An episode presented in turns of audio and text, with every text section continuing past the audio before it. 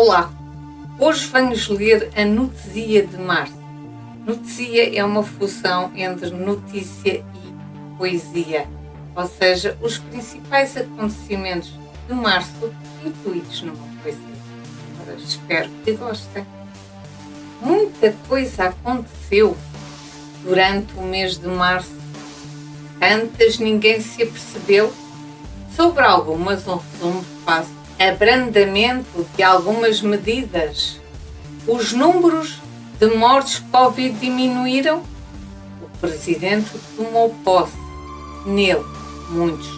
Sim, Ganhamos muitas medalhas europeias. Em Lisboa, a terra tremeu.